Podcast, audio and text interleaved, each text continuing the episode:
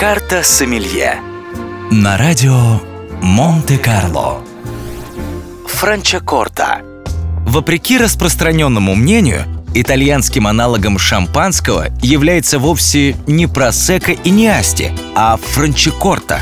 Это вино принято считать одним из самых близких родственников шампани, не только по вкусовым характеристикам, но и по природным условиям, в которых растет виноград, по теруару – Сами итальянцы считают, что франчикорта не то чтобы альтернатива шампанскому, но просто один из лучших вариантов игристого вина. Название напитка происходит по имени региона, расположенного в итальянской Ломбардии.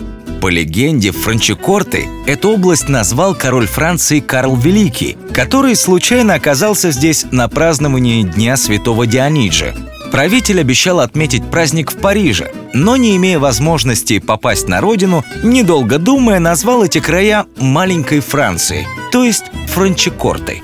Франчикорта – относительно небольшая холмистая область, охватывающая всего 18 тысяч гектаров земли, из которых полторы тысячи занимают виноградники.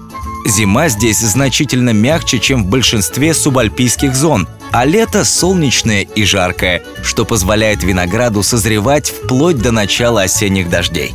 Франчикорта – сравнительно молодой напиток, выпускать который начали лишь в 1960-х годах. Однако игристые вина были известны местным жителям задолго до этого. В 1570 году местный медик по фамилии Конфорти издал книгу о живых винах – в которой, по сути, описывались игристые вина и рассказывалось об их влиянии на человека. Кстати, секреты производства шипучих вин были известны не только доктору. Эти напитки производили по всей франчикорте, добавляя туда для более активного брожения зерна ячменя. Современная франчикорта вовсе не тот напиток, который был популярен столетия назад – в его основе лежит шампанская технология, которую первым применил дегустатор Франко Дзиляни.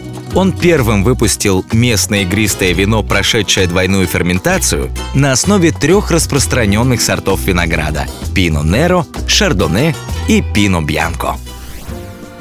Карта Сомелье на радио Монте-Карло.